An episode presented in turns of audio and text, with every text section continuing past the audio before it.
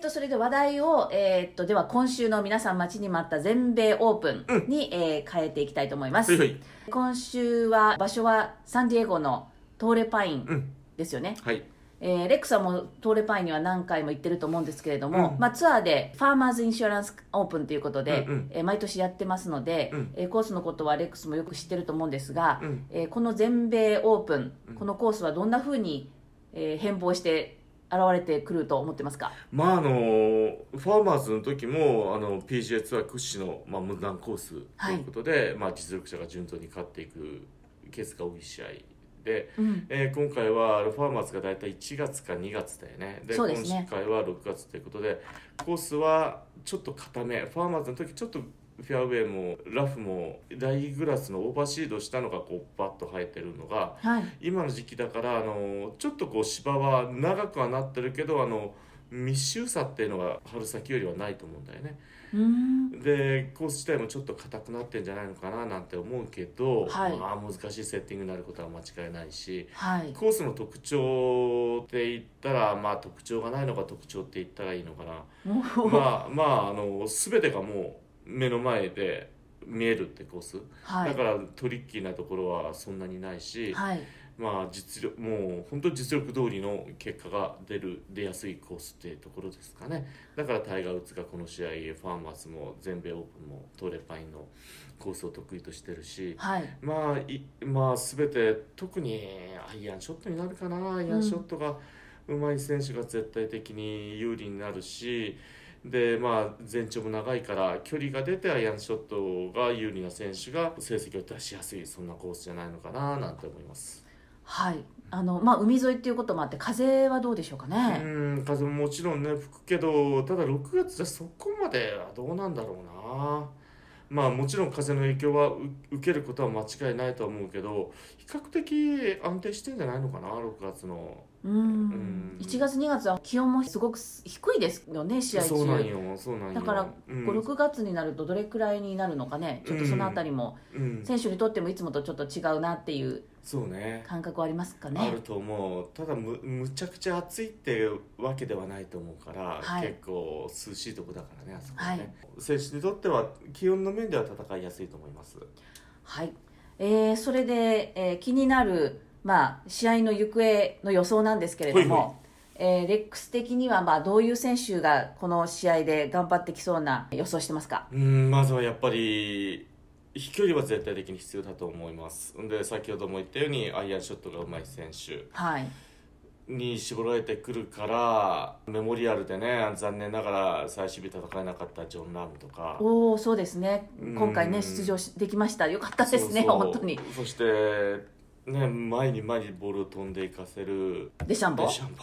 あやっぱりデシャンボは外せないですか外せなねいねでうん。グリーンは比較的ちっちゃめなんですよここ、はいはい。で今週試合が始まる前のレポートだったらグリーンの周りのラフがかなりこう密集してるっていうからうん。やはりこうあの球を高く上げてボールを止めれる力っていうのは相当グリーンレギュレーション率ってかなり大きな影響になってくると思うから、はい。そういう意味で飛んでボールを上げてボールを止めれる選手って言ったらまあ限られてくるよね。なるほどうねん、だからそういうところになってくんじゃないのかなと思う。もちろんいつも優勝争いに、ね、絡んでくるダスティンジョンソンとか。うん、そういうところもね順調に絡んでくると思います、フィル・ミケルソンはどうでしょう？なんかこの試合にかける思いもかなり強そうなんですけれども。地元ねサンディエはい。ゴ出身の選手っていうことだけど、俺は僕はフィルはないと思うね今週はえその理由は？キヨワの時はあの風が強いっていうのが一番のコースのディフェンスで、はい。その風対策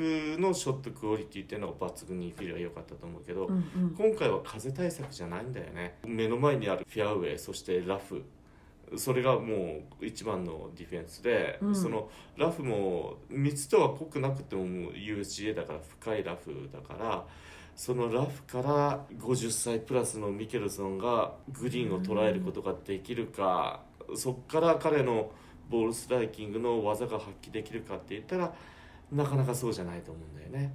やっぱそれぐらいラフのそのもしゃもしゃラフを攻略するには50歳の体力って辛いんですかね？あーまあ間違いなく辛いと思いますよ。おおそうなんですね。間違いなく辛いと思うそういうところは。じゃあやっぱりパワー系の人、ねうん。曲がってもそういうラフからなんとか出せるっていうパワー系の人が、なると思う。そしてあのうんグリーン周りがもちろんコレクションエリアは何か所かあるんだけどそれ以上に深いラフがちっちゃめのグリーンをこうガードしてるからはい。ミケルソンって言ってどちらかといったらこうアプローチのテクニックいろんな技が発揮しながら技を発揮しながらスコア作っていくけどうんラフからだったら彼の技ってそこまで光んないんだよね。なるあのコレクションエリアでボールをこう操れる難しい状況からでもボールを操れるようなところからだったら彼のこう想像力いろんなこう引き出しの多さがこう駆使されて、はい。他の選手と差がつきやすいんだけど今回はそれがないと思うんだ。だから彼にとってはちょっと戦いにくいコースじゃないのかななんて思いますはい、えー、それで我らが松山選手うん。どうでしょあるね。うおーおーあると思いますね。あの今までこのトーレパインとえー松山選手の相性ってどうでしたっけ、そんなにいいわけじゃないよね。うん、でもまあしっかり予選は通るし、うん。やっぱアイアンショットがうまいっていう上でタイガーと同じようにね、はい。成績は出しやすいコースの一つだと思うし距離ももちろん飛んでるし昨日こっちのゴルフチャンネルでこう紹介してたんだけど、はい。あのもう一つのこのコースの特徴っていうのはあのバンカリングでバンカーのなんつうかなフェアウェイのそばじゃなくて外周はい。になったらあのバンバンカリングがフィンフィンガーって言ったらいいの？かこうちょっとこう指の形。指の形になってんの。バンカーが。バンカーの外側が、はいはい。ということはフェアウェイからトントンちょろっと外れたバンカーショットってのは比較的まだ狙いやすいんよ。うんうん。だからラフに入るよりバンカーの方がいいと思うはい特集は、はい。ただそれが大きく曲がってバンカーにガーンと入った時そのバンカーのこう今度ギャラリー寄り、うん。ほほフェアウェイから外れた寄りになったらそのフィンガーの裏に隠れる裏に止まる確率がむちゃくちゃ高いの。はい。そしたらそのフィンガーがあるところっていうのは顎も高いし、うんうん。つま先上がりになるし左足上がりもしくは左足下がりってすんごい傾斜も出てくるから、うん。そこからのショットはもう飛躍的に難しくなってくるの。だからティーショットが大きくバーンと荒れてそのバンカーに入ってそのフィンガーの裏に行ったと行くっていう場合は厳しくなんだよね。そこでうん。あのストローク0.4から0.5は損すると思うのではい。そう同じね外すんでもこうフェアウェイをちょろっと外してバンカーに入る選手はバンカーでラッキーっていう展開になるけどはい。大きくボールが曲がってうわー大ミスあバンカーっていう選手は厳しいと思うんだ。だからティーショットも飛んでなんつうかな大曲がりしない選手？はい。に限られてくると思うんだよね、はい。うん、だからそういうところでドライバーも飛んで上手な選手、はい。アイアンショットが上手い選手ってきたらやっぱ松山選手俺かなりいい追い風になるんじゃないのかななんて思ってますけどね。楽しみがまたできましたね今週。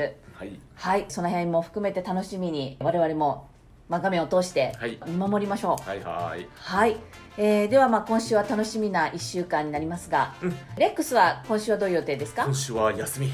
おお久しぶりですね。久しぶりに休み。まあちょっと全米オープンテレビで見見なきゃいけないねこともありますけれども、うん。えーじゃあゴルフされますか？今日も今週は。ちろんもちろん。ゴルフ三昧ですはいわかりました。じゃあレックスのゴルフの腕もまあ磨きながらうん。全米オープン楽しみにはい。見ていきましょう。はい。はいありがとうございました。いやどうも。はい